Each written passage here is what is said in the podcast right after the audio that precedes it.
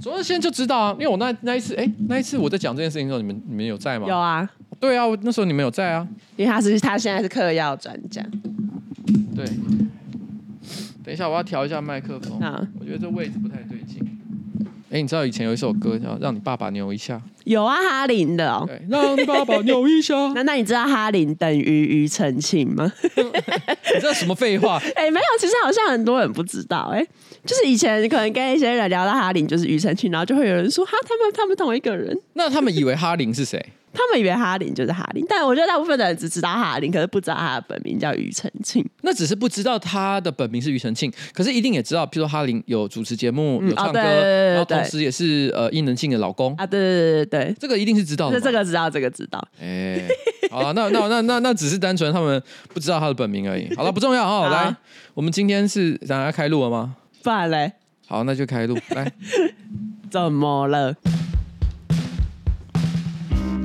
没有怎么了，好，我只是确认一下，好不好？怕你又忧郁了，我没有忧郁啊，你不要这样。我跟你讲，你一开始先讲忧郁这件事情，观众就以为我今天真的在，哦，在 upset。对啊，他们会听这个有压力，你知道吗？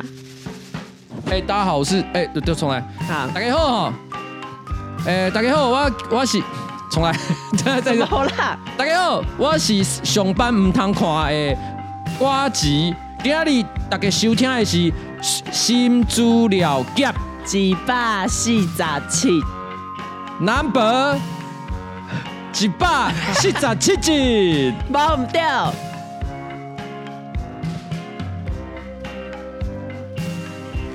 哎、欸，为什么是药师如来瓜？我看不懂。哦，没有啊，因为你最近不是常常在吃药。哎、欸，我最近要吃是真的有点多哎、欸。对啊，那节目一开始你要先播放我刚刚传到群组那个音。三小啦，等一下。各位乡亲，大家好，本所于即日起换新垃圾车拖播音乐，请出来倒垃圾哦，跑起来！好，好，好，你知道这是什么吗？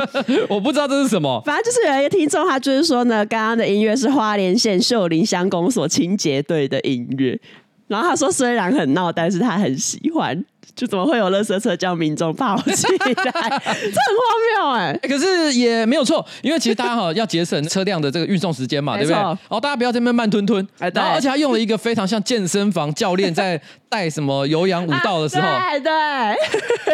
大家跟着我跳起来，这很强哎，不错啊！我喜欢这种充满活力的文化。在这一点，我给花莲县秀林乡公所哈给一个 respect，然后希望大家都可以跟他们看齐，努力的找一些有创意的方式，让乡亲父老们都都可以过得很开心。好。然后接下来呢，有一个听众说呢，上周他听到那个腋下夹头发的故事呢，就让他想到一个他国中时候的故事。因为国中的时候呢，他们班的班导很喜欢跟班上的男生一起打篮球。然后因为班导是男生，也知道臭男生到底臭起来有多臭，所以呢，班导就规定说，如果呢你要打篮球的男生呢，你一定要多带一件衣服来替换。然后如果你没有这样做，就直接进教室，那你就不要打篮球了，因为你可能会臭到其他同学。哇哦！对，投稿的是一个女同学。这个女同学呢，她就说呢，正当我觉得国中三年可以完美躲过男。生们的臭臭攻击的时候，没想到意外来得很快。虽然呢已经有换过衣服，可是呢有一些男生呢身上还是有一些汗味。然后那时候呢班上的男生就会喷一些他们觉得很香但其实很臭的体香剂。体育课结束之后呢，我正要进教室，就在教室的门口，班上那些男生就靠在那个门框，然后把左手抬起来，右手呢就朝着左边的腋下喷了体香剂。因为我比较矮，所以那些体香剂呢就直接穿过他的腋下，穿过他的腋毛，顺便带着大。量的汗臭味直接往我毫无防备的脸扑过来。他说：“哦哦哦，真的很想死。”然后他说：“当下的我也脱口而出说：‘我、哦、靠，北好臭，干嘛在这里喷呐、啊？’然后那个男生呢也一脸无辜的看着我说：‘哈，怎么会臭？这体香剂嘞？’然后这个头发听众就说：‘看着那一个男生的脸，我我不忍心，也说不出口说，其实你的体香剂跟腋下都很臭这一句话。’然后这一段记忆呢，总会在午夜梦回的时候蹦出来，让我整个睡不着。体香剂从他的腋下。穿过那一坨腋毛喷过来的画面，还会变成慢动作，不停超过扎克时代的。照理来说，体香剂穿过他的腋下喷过来的画面，应该是没有画面的。但是你是在他经过了十年、二十年这个回忆的渲染，他已经慢慢的变成是一个有影像的东西，就他脑中可能会有那种呃体香剂粒子穿越的那一，对对对对对，就是你你刚刚讲说的那个查克·史奈德科幻电影，科幻电影之后会出现的，你会看到它变成是以分子的状态进入到你的那个鼻腔里鼻腔里面。所以呢，听完这个腋下夹头发那那位男生的故事，让我思考呢，我自己呢是不是也在那个时候给男同学造成了很大的阴影？然后他说挂号，但我觉得呢，腋下夹别人的头发真的超级混蛋的啦，那一段故事听起来真的超臭的。然后最后他就说，对着努力想把自己变成香香的国中男生大喊：“好臭的，我是一个混蛋吗？”你觉得嘞？啊，女性观点。我觉得他不是一个混蛋，因为就算是那一群男生，他真的有努力想要把自己的臭臭变成香香，可是他还是用了很臭的体香剂。我觉得你及早让他知道这一点，然后让他可能以后上高中、大学的时候不要再用那一款体香剂，是还不错的人生 人生教训。体香剂到底是香还是臭？不是说我对市面上体香剂全部都闻过了，好可是的确我目前有闻过的体香剂，我没有一个觉得味道是正常的。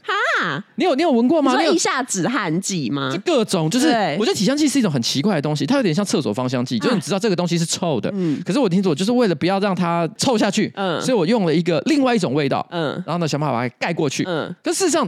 不会盖过去的，它不会抵消的。它不是，它不是舒服的香味，它是很化学的味道。对，我调查了一下，我问一下大家，就是说，哎，你们有人觉得体香剂闻起来是香的吗？我真的身边都没有人觉得，哎，嗯。但是问题是，我觉得有些人可能他也分不出来到底什么叫香，什么叫臭，所以他就觉得什么东西都放。可是问题是我后来也有听过一个说法，他说因为体香剂这东西是从欧美传过来的。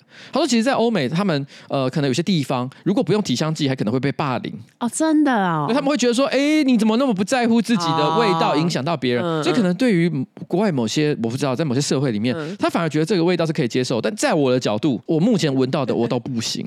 这就像有时候有一些人可能擦古龙水，你也会觉得很臭。对，就是对。哎、欸，其实我说真的，我也蛮常在外面活动的，然后、嗯、也是像我昨天拍一片，一整天也是大汗淋漓。嗯、我不敢说自己是香到哪里去，可是我觉得你只要是日常的该怎么讲，卫生习惯算还有在注意的，嗯，我觉得应该不至于到变成超臭啊。但其实有一些人是不是可能自己很臭，可是他自己不知道自己有臭？你是自己当然不会知道自己的臭啊！我对于自己臭不臭这件事情，从来不是靠我自己去判断啊！你是问别人？对啊，哦，而且我我我这边有一个非常好的一个这个问的对象，那就是我老婆。我基本上不用问她哦，对，她会讲。哦，秋薇姐，你刚刚到底吃了什么？啊、有够臭的！你等下不要靠近我。秋薇姐，你有发现你今天特别臭吗？他可能说，你有想过等一下跟你开会的人怎么想吗？哦，他都会这样这样羞辱我哎。所以我其实超知道，就是我到底有有臭还是有香。哦，这样是避免你在外面出糗，还不错。所以有的时候，我不知道你们有没有发现，我在跟你们讲话的时候，嗯，有时候我是近距离，我觉得讲话我都没什么在意，可有时候我会很刻意的稍微保持一个距离。那就是我早上有被老婆骂过啊！秋薇姐，你今天很臭，你知道吗？可是那你会做什么去预防这件事情，去改善这件事情？就如果他假设今天早上板娘跟你说你很臭。我就其实拉开距离就是你的 你的改善方式。我会尽可能一切的努力，可是按照我老婆的说法，她有些东西哈，可能不完全是，比如你洗澡或者是漱口刷牙就可以解决的。哦哦，她会觉得说那是来自你内脏的气味啊！我知道这个哎，就是身体里的气味。对，她就说秋薇姐，你最近哈真的是生活太荒唐了，火气大，呃，喝太多酒，嗯，睡太少。哦，那这样你呼出来的气味就会很臭。她就说秋薇姐，你今天就是个臭老头的味道。你赶快给我滚！所以我知道我今天是臭老头的时候，我就想办法尽量离大家远一点，因为我知道我我是能怎样，嗯嗯，我不能怎样哦，这是绅士要有的礼貌举动。哎，对。但是我其实这边也很想问一个问题啊，因为他这个很明显是在男女合班的一个情况下嘛。如果今天是在单一性别学校，我猜这个问题大家可能就会说，反正你臭我也臭，我就算。因为我记得在建中我是没有老师会讲这种事情的。哎。那我这边就有一个问题了，男生学校都很臭这件事情，也就罢了。但是有一个人在我眼前，这个人他也是读单一性别学校，这个单一性别学校，我就问熊女，你的观测里面同学臭不臭？好像没有发生过这种事情呢。女生真的不臭吗？那有可能是因为大家都一样臭，所以就是没有人会特别的觉得有怎样。你们在夏天的时候，高雄也很热，嗯，你们不会做一些户外的活动吗？会啊，可是大家运动量都是一样的啊，体育课什么大家一样。你们会满身臭汗吗？我自己会满身大汗，但不知道有没有臭。啊，不知道，好像在女校真的这个问题不会被特别强调出来。我以前跟别人讨论过，说，哎，女生不知道为什么怎么闻都很香，我很少遇到臭的女生。嗯，然后那个人，那是个我跟一个男生讨论的话题嘛，嗯、那男生反驳我说，那是因为你喜欢女生，所以他怎么闻都是香的。哦、真的吗？所以他喜欢男生。然后他不是，他就跟我讲，女男女生闻到男生的味道，他一样觉得是香的。哈，你才没有嘞，这是什么啦？他才这样跟我讲，我心里想说，嗯，有这回事吗？我，我觉得他搞错了些什么。啊，我不知道了哈。但为什么呢？我真的觉得他愿意喷体香剂这件事情是要给他鼓励的，表示他在意这个问题。对，可是他喷的地方是错的，他居然在门口喷，就在空旷一点的地方，不是在一些会有人来来往往的地方。对对对对对对。OK，好，就这样。好，还是你觉得刚刚的题目要开一个投稿？你就臭臭投稿，臭臭投稿，不知道。那我们就请问大家一个问题，欢迎你们投稿我们到我们的粉砖，对，私讯瓜吉脸书粉砖。你觉得女生也会臭吗？但我先讲哦，你不可以说什么有些女生的体质的关系，不管男生女生，可能对啦，因为他本身，比如呃，那叫什么狐臭，那是什么什么汗汗腺还是什么的？我其实不知道，我我只知道狐臭。哦，OK，有有一些人其实有所谓的就狐臭嘛，狐臭那可能是来自于说他身上某些腺体，嗯，然后他会分泌出一些味道，对，那个是属于先天的问题，没错。如果是这样的情况的话，男女都一样，所以这种就不用讲了，嗯。我们要知道的是，女生会臭吗？好，搞量够的话，我们可能会再另外开一集讨论一下这个问题。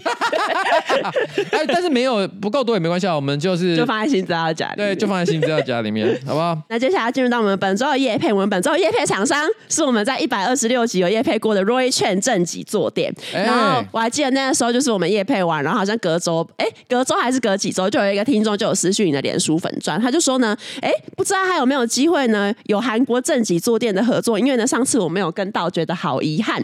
然后那时候其实我看到这个讯息，我就立刻把这个讯息传给诺基，然后诺基好像说他可能会再去跟厂商联系看看，但不知道是不是就是因为诺基有联系，或者是厂商也有意愿在找我们合作，所以呢又有了这一次的业配。哎，所以这一次完全是为了那个没跟到的朋友，好不好？对，对为了你而开的一个业配环节啊，没错。所以等一下也要听我们的专属优惠码，要听我们专属优惠码。然后如果你上次没有跟到呢，你这一次再没跟到的话，就一定会遗憾终生。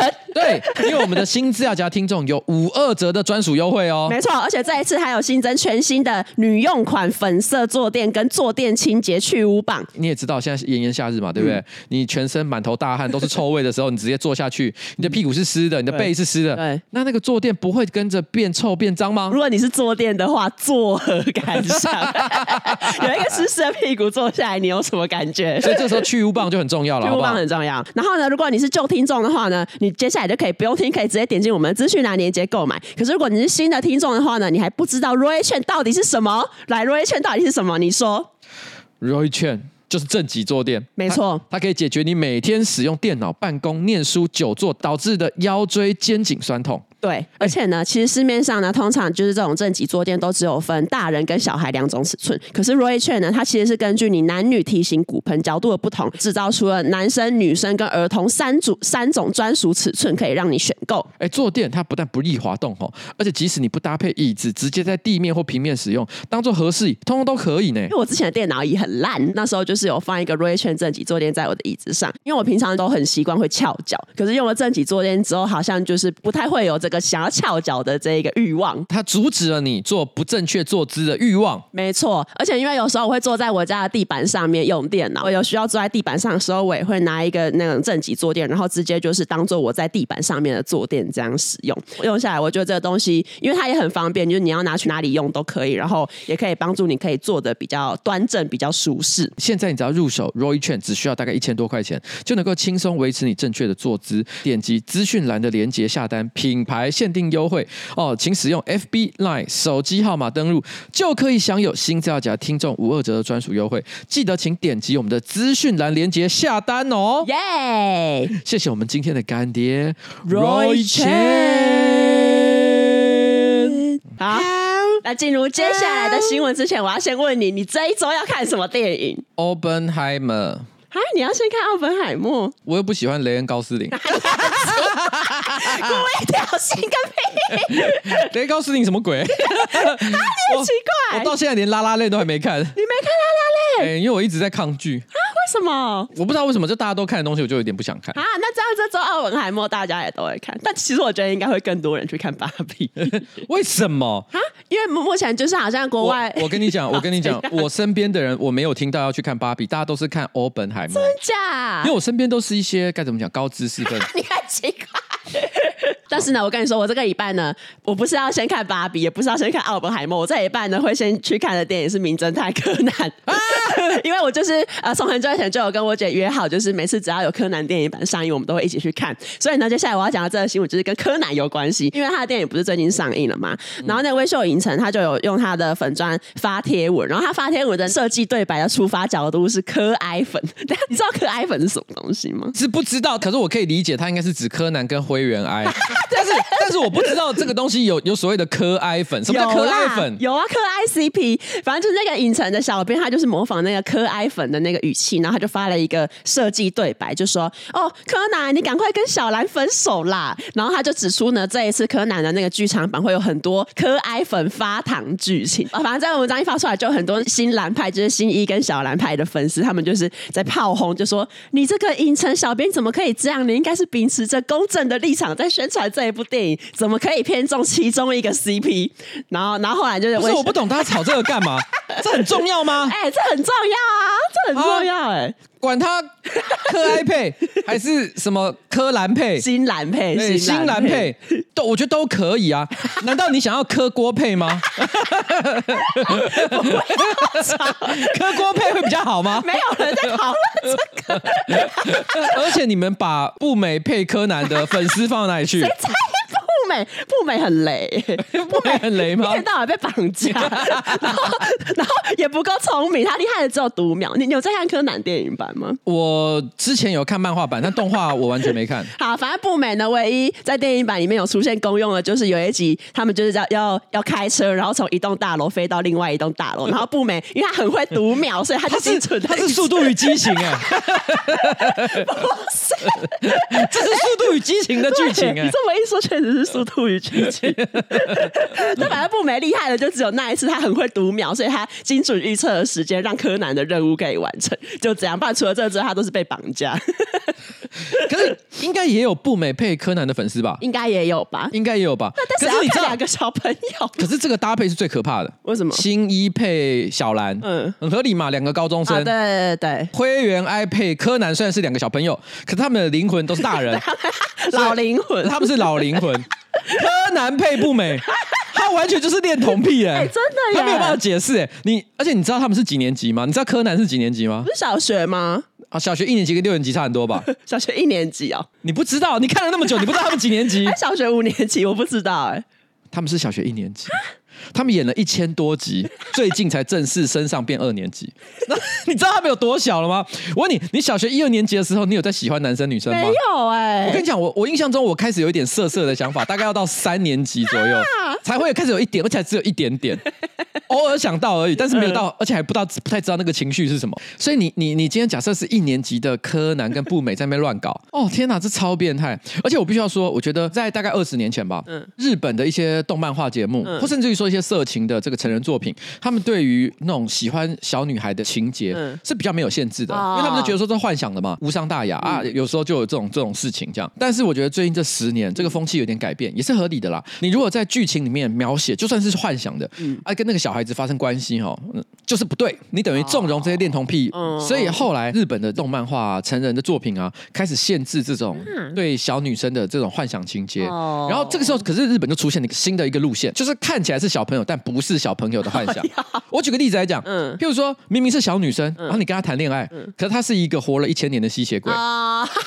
没差了吧？啊，就用这种方式去规避那一个道德约。对他，他活了一千年呢，他长得像是小学一年级，可他活了一千年呢，嗯哦、他的灵魂一千岁，对，一千岁比你还老，比你阿妈还老，可以吧？哦，灰原哀就是这个路线，你可以对他有一万种幻想，嗯，但是你都说他就大人呢、啊。哦，对耶，所以你有没有想过青山刚昌脑子里到底装了什么？他是一个隐藏的萝莉控。他是个恋童癖漫画家。那这样臼井仪人也很可怕。怎么会有幼稚园小学生想要跟大姐姐谈恋爱？既然都讲到这一周要上映的电影呢，那我就一定要讲一下《巴本海默》。然后《巴本海默》是什么？它指的就是说，芭比跟奥本海默会同时上映。可是我其实查了一下，好像有一些地方芭比是七月二十上映，然后巴本海默其实是七月二十一号。没有巴本海默，奥本海默。哦哦，奥本海默。你已经混淆在一起了。没有巴本海默这部电影，一个叫欧本海默，一个叫芭比。只是呢，因为这个现象是因为这两部电影同时上映，嗯、所以称之为巴本海默现象。他们两部其实完全是类型不一样的电影，因为像芭比就是很明显就是哦一个梦幻，然后爱情喜剧，然后奥本海默就是一个比较沉重，然后讲战争的题材。我的感受是这样哈，欧、嗯、本海默我觉得因为它的题材比较沉重，嗯、所以我觉得是一些比较成熟，可能对社会议题比较关心的观众会去看。嗯，那芭比呢，我觉得它就比较流行一点点，没错。那可能年轻的族群可能会更喜欢。但是你是我发现一个现象，在我身边有不少那个成年的，就是跟我差不多年纪的朋友，他们都觉得说我第一时间要看的是欧本海默。但是问题是呢，他们如果最近去，譬如说电影院，电影院不是通常都会有一些可以拍照的区。啊他们都不会跟欧本海默拍照，是跟芭比 拍照。欸、对，因为最近那个芭比的那一些在戏院的陈设很吸引人。因为我就有看到我一个朋友，他他自己真的就写了，他说今天明明是看欧本海默，但是我却选择跟芭比拍照，这样的我是混蛋吗？他这样算是电影渣男。对，电影渣男哦。然后为什么会有这个巴本海默？就是两部电影同时上映，主要是因为那个华纳跟诺兰的不合。时间回到二零二零年，因为那时候不是爆发 COVID-19 嘛，华纳兄弟影业的母公司华纳媒体就有说，他们未来呢有发发布了十几部。电影呢，全部都想要独家发行到他们自己的串流平台，就是 HBO Max 上面，然后就引来了诺兰的批评，因为诺兰不想要自己的电影就是直接这样子被放到串流上面，所以呢，诺兰呢，他就是觉得，那我的下一部电影《奥本海默》，我可能不要给华纳发行，就决定说要转给环球影业发行。那环球影业就有宣布说，好，诺兰的电影《奥本海默》要在二零二三年的七月二十一号上映。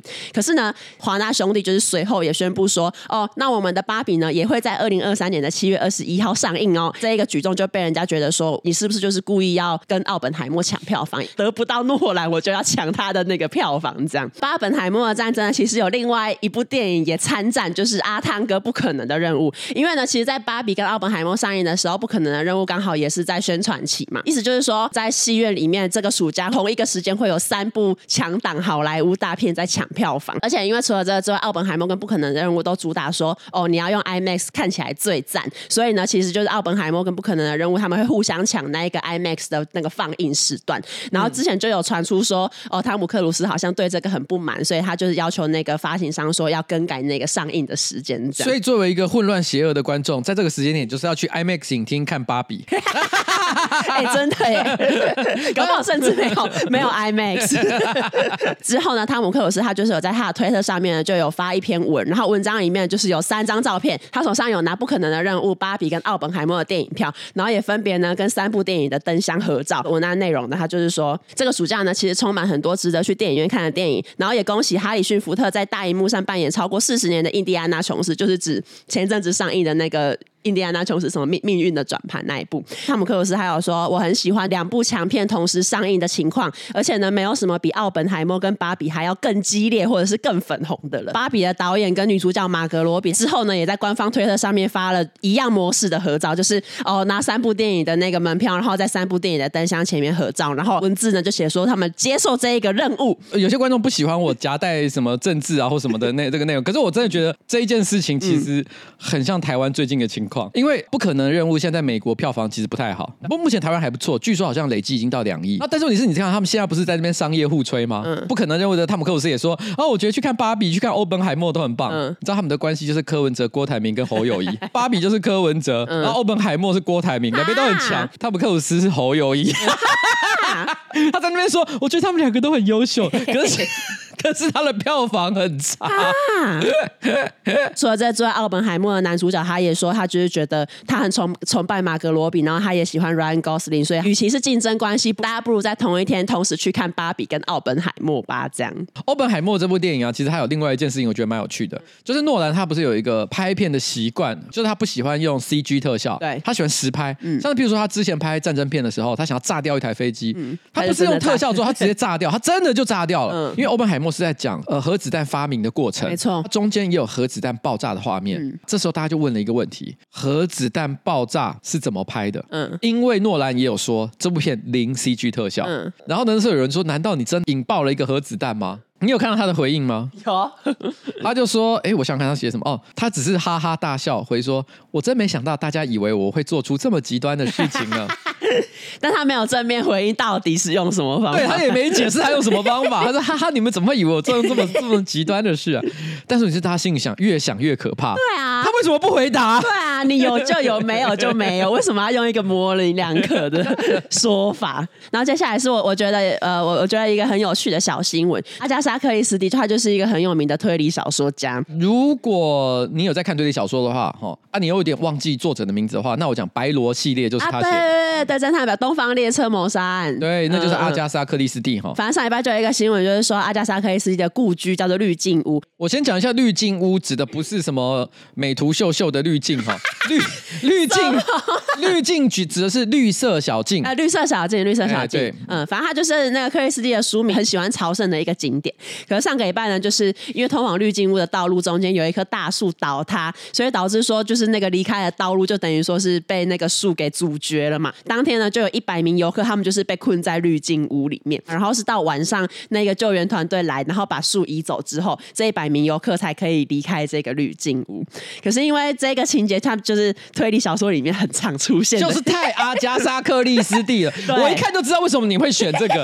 这个新闻好笑的地方在说，那一百个人当下就是困在滤镜屋不能离开，对，然后无法对外联络之类的。但是刚刚好这一百个游客当中的其中一个人消失了。呃对，真的，然后里面刚好有侦探，不知道为什么总是侦探刚好会出现在里面。哎，没有，基基本上没有游客消失啊。但是我觉得我我可以想象那个情况，就是对推理小说的剧情。对，而且而且你知道这一百个都是阿加莎克里斯蒂迷嘛？他会特地去，他不是普通的迷，是真的很迷的迷。在那个当下，他们不离不能离开滤镜屋的时候，嗯，你不觉得他们一定发疯似的开始做推理？他们一定会觉得说，哎呦。难道这是密室逃脱吗？我觉得太写实了，这就是我要的阿加莎克里斯蒂行程。对，下一则新闻是美国总统拜登，他前几天就是访问欧洲，在芬兰机场要离开的时候，他就跟美国大使馆的工作人员还有家属道别。那时候刚好旁边有一个妈妈，她就是抱着她的小孩嘛，在跟拜登 say goodbye 这样。然后拜登可能刚好看到，他就走过去，然后向这个女孩做了一个鬼脸之外，他还靠近这个小女孩的肩膀，然后做事想要轻咬她几下。我有看到新闻，有人说是想舔他，哈就是有有，因为那个画面可能就是比较远、比较模糊，嗯，所以有几个不同的解释，但就是很怪啦。呃，就是他他离小女孩很近，然后嘴巴动来动去这样。嗯，其实新闻写说拜登接着感觉还想要亲吻这个小女孩的太阳穴，这个我就不太确定。反正总之就是这一个小女孩就是在影片里面，她就是有一点吓到，然后讲回避拜登这样。对，但是问题是你要想就是说，呃，我觉得实物上来看，因为有些人开始就是讲说，哎，拜登他是。是不是这样？是是这样？性骚扰 小女孩、恋童癖还是怎么样？嗯、但是，你是我觉得作为一国的总统，他只要神志正常的情况底下，不太可能会在大众目睽睽底下去做这件事吧？对啊。所以我觉得，与其说恋童癖，不如说我觉得他是不是精神状态？我觉得这？你说，因为他无法做出正常的判断。对，就觉得他是不是有点怪？因为其实拜登他的精神跟这个身身体健康的情形一直常常被质疑。对、啊。他年纪比较大一点点嘛，嗯、有时候偶尔他突然演讲的时候会出现一些词不达意的情况。没错。大家也都觉得说拜登是不是就是怪怪的？所以我我不知道他是哪种情况了。之前不是有一个很有名，就是匿名者 Q，呃，就是美国的阴谋论的集团，他们有一个阴谋论，就是说美国有一个什么呃恋童癖集团，嗯，然后那个首领就是拜登。那个时候我们都觉得匿名者 Q 的阴谋论呢非常的离谱，我们觉得说怎么可能有这种事？可你今天看到像这样的影像，你不觉得哎，怎么好像匿名者 Q 突然之间多了一点点 可信度？而且拜登是不美柯南派，对，我其实就是要讲这个，所以会不会其实？嗯拜登真的是国际恋童癖集团的首脑啊！然后他还包场看柯南，然后媒体部的主任就是青山刚昌。但我不确定他们到底是为了什么原因啊？可能也有一些可以解释的地方。接下来要讲的是台湾最美的风景，就是上个礼拜南投埔里呢，有一个有一个街道上，他们重新铺设那个柏油路，结果的那个柏油路呢，才刚铺好不到一个小时，就一个民众他直接把自己的车停上那个柏油路，这就算了，他还自己呢拿尺跟那个油漆自己喷了一个停车格出来。那时候就可能附近有一些邻居就出来，然后就跟他说：“哦，你买啊，内啦，什么什么，就好言相劝。”这个人也没有要停，然后之后。来有人报警，然后警察来，然后就跟他说：“哎、欸，你可能这样子违法。”他才赶快就是把那一个东西涂消。我觉得这东西有两个荒唐点。第一个荒唐点就是，怎么会有人觉得他可以做这件事？对啊。但是你有看影片吗？他其实是有影片的哦。他影片有一个第二个荒唐点。我们如果假设政府单位要画停车格，他一定是会拿一些工具，比如说尺啊，然后一些画直线的道具啊，确保那个停车格画的是方方正正，对不对？没有，他是手绘哦。什么？他直接喷？他直接喷到？你看他没有拿任何工具，直接就喷起来。然后我那时候心想说，如果我是他邻居，其实我可能不是觉得说你不可以画停车格，嗯、我是可能有强迫症，说哎、欸，你不要这样子，你停车格是歪的，我看得很难过。这应该叫的不是警察，是美感警察。对，他是觉得说你可不可以不要这样子？对，你的美感出了什么事情？他说你要画可以，你至少画正的，对啊、你画出一个正的停车格好吗？然后我要讲金卡戴珊意外救了一个女孩一命。去年的十二月三十一号，在堪呃 Kansas City，就是那个堪堪萨斯城的某一个地区，然后就有一个女孩，她叫妮娜，她就是跟朋友去跨年，到凌晨大概一两点，她就想说哦要要叫车回家。结果呢，她在等车的时候，她那一个地区刚好爆发了枪击案件，不幸的中了四枪。她之后就是开始进行了一连串的治疗的疗程，然后她其实到现在她的身体里面还有一颗子弹还留着。可是最近这个女孩呢，她就在抖音上发了一个影片，然后她就说金卡戴救了我一命，然后他就说为什么呢？他就说因为发生枪击案的当天，他穿了一件洋装，然后洋装里面呢是金卡戴珊出的紧身衣，然后他就说呢，哦还好有那一个紧身衣，所以呢我被枪击之后，我我的血没有流的很多，就是，就说这个紧身衣因为太紧了，所以他他 所以我没有失血过多的情况，这一切都是要感谢金卡戴珊。然后他在影片最后还说，哦至于为什么我就是刚好那一天选择穿 Skims 的连身衣出去呢？哦，这可能要说是命运使然吧，也有可能是哦，耶稣有保佑我。不过呢，我觉得我最后还是要感谢金卡戴珊，因为他救了我一命。不是，是医生救了你一命。对，医生救了你。但反正他就是说，他之后还会买更多金卡戴珊的紧身衣。他决定要每天穿，因为他觉得他救了他一命。金卡戴珊有转发这个东西吗？没有。而且，反而还有医生出来说：“哦，这紧身衣这种东西，建议不要每天穿。”就我觉得这个好莫名。我不知道这东西有没有科学根据哎，因为我怕会不会是我有什么误解。嗯，就是举例来说，因为我们也知道，呃，当你有有外伤的时候。的时候，我们可以用按压的方式去减少血液的流出。嗯，所以紧身衣是否有具备像这样的效益呢？可是问题事实上，我在想，又觉得这不太合理的地方是，如果今天他开枪，嘣射进去，啊，你那个警铃就破洞了嘛？那你那个按压在哪里？你懂我的意思吗？还是因为它真的太紧了，所以开了一个洞也还好，就它还是可以正常运作。不知道，反正这就是一个很荒谬。然后金卡戴珊，那就是那个呃媒体有去询问那个金卡戴珊那个紧身衣公司的意见，然后他们也没有回复，因为这是一个专业医疗建议啊。我说真的，如果他们是脑子正常的话，他们应该也不敢乱讲。嗯，我们的衣服的确有达到止血的功效。所以如果你他说，所以如果你要去呃很多枪击案发生的地方，可以穿我们的紧。声音 就也不会这样讲，造成了就是可能美国一些呃治安比较差的区域的人都开始疯狂的购买金卡戴珊的紧身衣，然后在街头呃贩毒的 homie 嗯。跟 bro 也都穿金卡戴珊的紧身衣，因为以为那些通常那种街头在卖毒品的可能都穿垮裤，然后很宽松的衣服，对，没有，接下来都是穿紧的衣服，而且越紧越好。接下来呢，最后一则新闻呢，我要讲的是香港的新闻。香港立法会上个礼拜开了一个卫生事务委员会，然后他们在会议上面讨论他们的控烟措施、控制吸烟的措施。然后这个就要先讲到香港的吸烟率。香港的吸烟率呢，它其实在二零二一年是九点五帕，可是呢，香港政府希望可以把吸烟率呢降到七点八帕。那台湾的吸烟率大概是十三帕，就作为一个参考数据这样。所以其实那个香港人的吸烟率是很低的，可是香港政府还想要它再更低啊。可是因为香港呢，他们的控烟的政策长期以来施行上有一些困。难，比如说，因为他们控烟酒的办公室人力不足啊，然后晚上可能也无法派多余的人去加强巡逻，然后加上，因为他们虽然说也有那个检举制度，就你可以检举说，哦，有谁现在就违法在餐厅里面吸烟，可是通常等警察来，那一些人早就已经抽完也走了，所以你可能也抓不到现行犯这样。所以他们就是在会议上面讨论说，哎，那到底要怎么让这个控烟措施变得更好，执行上变得更有利？会议上的那个卫生局局长卢宠茂就有说，哦，他其实也理解，就是目前可能执法人员因为人力不足什么的，无法立刻采取行动。但是呢，他希望整个社会呢，如果可以共同建立一种控烟的文化，就可以有效的控制大家吸烟的这一个欲望。至于呢，你要怎么建立这种控烟的文化呢？就是呢，如果你看到有人呢在禁烟区吸烟的话，你就一直看他。如果有很多人都一直看他的话，那这样那一个人就会感受到压力，久了他就是会觉得不要吸烟。虽然不是说吸烟的人一定品性不好，对，他可能很多人也是普通的小市民，然后大家人都很 nice，嗯，被别人瞪一下，他可能就。就就就算了，哦，就算了，对不对？但是也有一定的几率，我不知道，在香港也是有些黑社会或者干嘛，啊。这个时候你还要要求他们说去看他吗？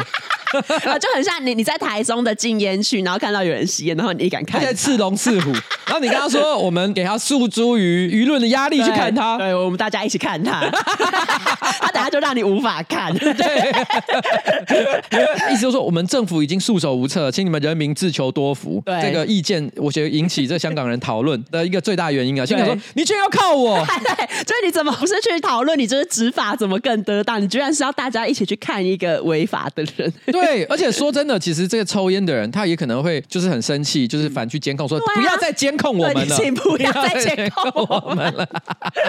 但是我觉得，如果今天大家社会真的是培养出一个风气，就是如果有人在抽烟，然后身边所有的人就全部去瞪他，比如说一个人在抽烟，然后呃街上可能有二十个人全部都回头去瞪他，可能真的会有相当的贺阻力。嗯，可是你不觉得那样的社会很像恐怖片？对啊，惊悚片。对啊，大家都不讲话，然后就一直看你，当然会觉得很怪啊。你会觉得像是可以拍一部电影叫《国定禁烟日》。哎，真的耶！你敢抽，大家就用各种方式让你不舒服。然后，如果是像最近台湾这几年，不是都喜欢取一些谐音梗的鬼片？嗯，他这个就可以取名叫“昏桃”，鬼抽烟。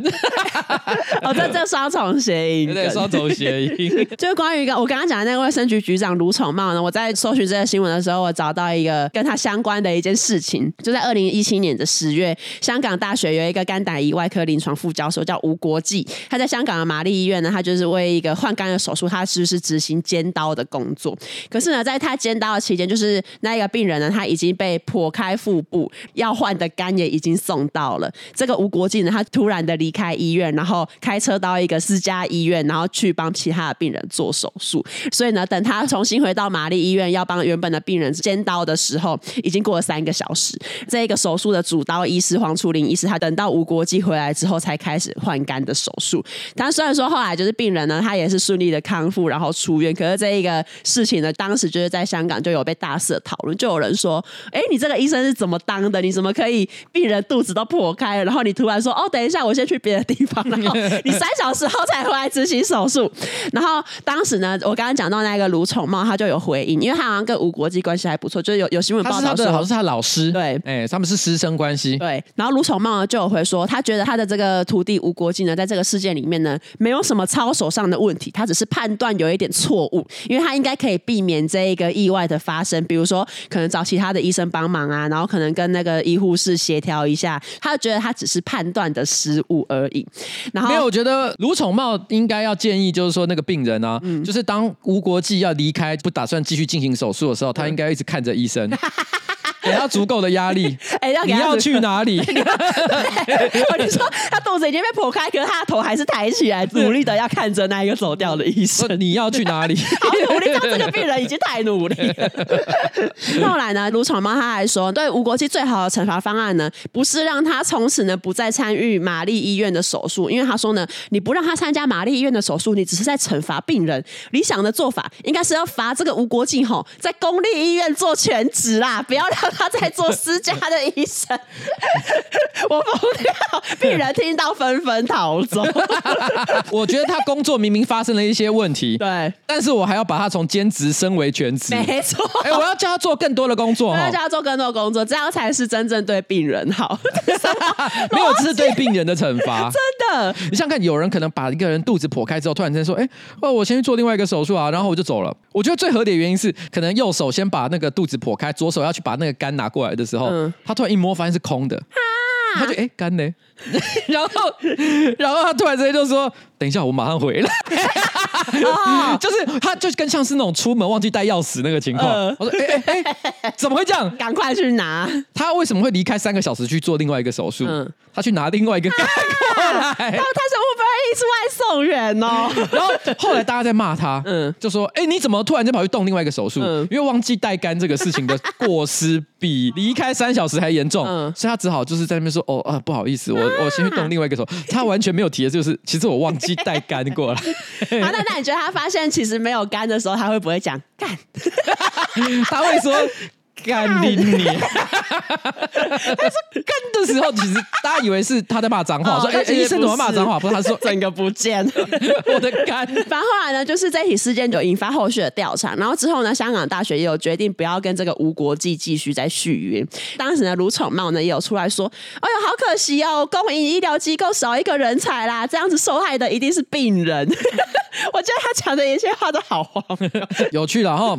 很有趣，很有趣。最后呢，我要分享一一则听众投稿，我是混蛋妈，加上他以前小时候的一小段故事。这样，他就说呢，我国中的时候，我们班导呢是一位平常很慈悲，可是凶起来的时候呢，也是很疯的男理化老师。所以呢，他在学校有一个副身教的职位，因为身教呢通常都是由学校里面最凶的人来当。可是呢他平常给我的感觉呢，就是很傲娇，很常的明明嘴上说不要，心里呢却很希望学生去做的感觉。有一年呢，这个男理化老师他的生日快到的时候，他就是一直提醒我们班的同学说：“哎、你们不要送我任何生日蛋糕跟礼物哦。”然后从生日的两个礼拜前，他每天都会在上课的时候假装不在意的提醒说：“哎，老师生日快到了，可是哦，老师真的不想要生日蛋糕哦。”我跟我的朋友都听到很烦，因为我们打从一开始就没有想要送他任何生日礼物。后来呢，真的被烦到开始怀疑他是不是其实很希望学生帮他过生日。在他生日的前一天，他又特别说：“哎，明天老师生日哦，大家不用费心思帮老师庆生。”我觉得这个老师他一定就是想要过生日，不然他为什么要一直讲这件事情？但我也很讨厌人家帮我过生日，所以我不会去跟大家强调说十二月三号是我的生日啊。嗯我我生日都还有大概快半年的时间，但我也不会一直讲啊。还有五个月，就是大家知道，就是大家大家知知道就知道，哎呀，知道知道十二月三号是我的生日啊，对啊，不是很重要。但如果发现你你有时候会忘记十二月三号是我的生日的话，嗯那我就讲就是呃，我比蔡哥晚两天，然后比蛋堡早三早两天。是，啊，然后我跟法国新浪潮导演高达同一天，哇，就是这样。好然后啊，不用特地帮你过，不用不用记不用记，就十二月 三号，而且十二月三号你懂我的意思，就十二月刚好可以被三整除了哈，怎样？这有三四十二，然后呢？所以其实不会很难记。哦，而且念起来就是一二三嘛，嗯，哦，一二三，对，就是一二三啊，真的耶所以大家记不起来，我觉得很合理啊，就不用记。不用特别记，不用特别记。对对对，就就五个月后啦，五个月后。然后反正他就说，在老师生日的前一天，我们真的也没有打算帮他庆生，所以我们下课就赶快跑回家。可能那天晚上呢，我在家的时候，我突然觉得自己好没血没泪，因为班导呢平常也对我们很好，虽然说他在这种时候呢真的很烦，可是我突然想到呢，我妈上个礼拜生日收到好多朋友的蛋糕都吃不完，有一些呢甚至整颗都没有用过，所以呢，我跟我的朋友就决定把那一颗蛋糕送给老师。隔天我就提着那一个冰了可能有一个礼拜的蛋糕拿去送给班导，他整个开心到呢不像一个四十五岁的中年男子该有的样子，嘴巴笑到快裂开，还手舞足蹈，一直说哈哦有你们这一班贴心的学生哈，老师真的很幸福。但是呢，在听到他说这些话的同时呢，我的内心非常的尴尬而且自责，觉得我真的是一个死小孩。如果呢班导知道了那个蛋糕的来历，一定很难过。这件事情呢就一直被我放在心里。所以呢，想请问瓜居彩铃，那个时候呢只想着好诶，可以顺便清冰箱的我是个混蛋吗？对了，顺带一提，我知道瓜居根本不在乎我的 MBTI 人格跟瓜居是一样的，我是全世界最幸福的人。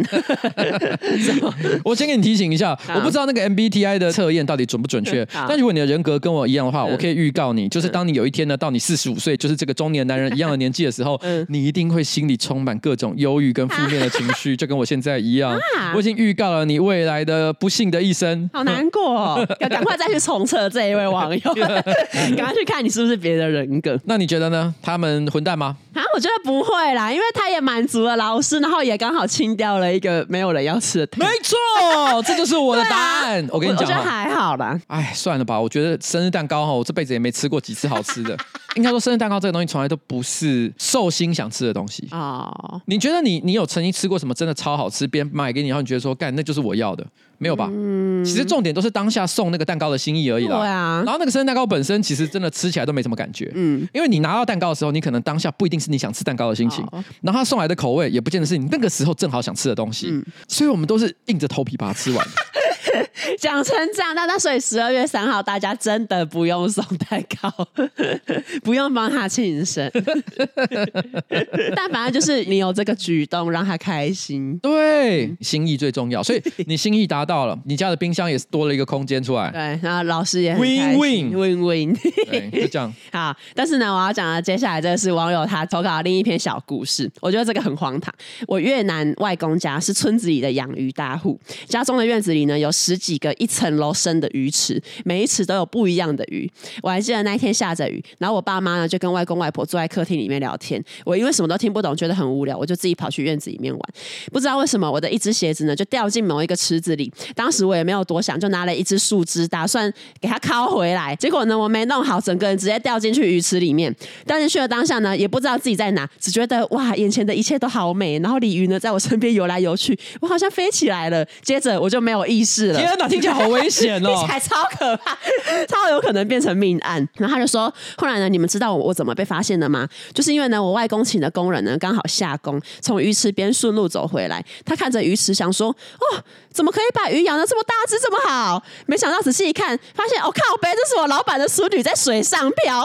他就马上冲去客厅，然后叫那一些没有发现自己的小孩呢，已经要被牛头马面带走的长辈们来池塘边救人。后来呢，我就被捞鱼的网子呢捞起来，紧急 CPR。吐了一堆的鱼大便跟脏水，也顺便好帮鱼池来一套屌的池底清洁。我根本就是移动式滤网。之后呢，我就被送去医院救回来了。也很谢谢那一位工人，那我可以呢活到现在，然后听到瓜姐的新资料讲，可以活到现在真美好。我觉得这故事好荒谬，到底是什么？他基本上是去龙宫探险一趟回来了吧？哎、欸，真的耶！他就是掉到水里面，去看到很多鲤鱼在自己眼前这样子游来游去。啊，欸、这种体验真的是一生难得有一回。真的，哎、欸，他还说哇，眼前好美，好多鲤鱼游来游去，怎么会有那个闲情逸致？你应该要求救吧？对，就是分享这个听众的一个荒唐小故事给大家。好，那这个谢谢这个观众的分享哦。对，好，好了，那我们今天的节目呢，差不多到此告一个段落哦。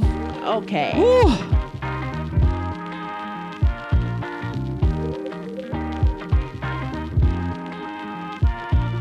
如意券的正极坐垫，上次没有跟到的听众，这一次一定要跟到。你使用 FB Line 手机号码登录呢，就有享新资料夹听众五二折专属优惠。它是市面上唯一根据男女儿童体型设计的坐垫，让你久坐不腰酸背痛。这一次呢，还有新增全新的女用款粉色跟坐垫清洁去污棒，赶快点选资讯栏的链接购买。耶、yeah!！谢谢我们的干爹如意券，拜拜，拜拜。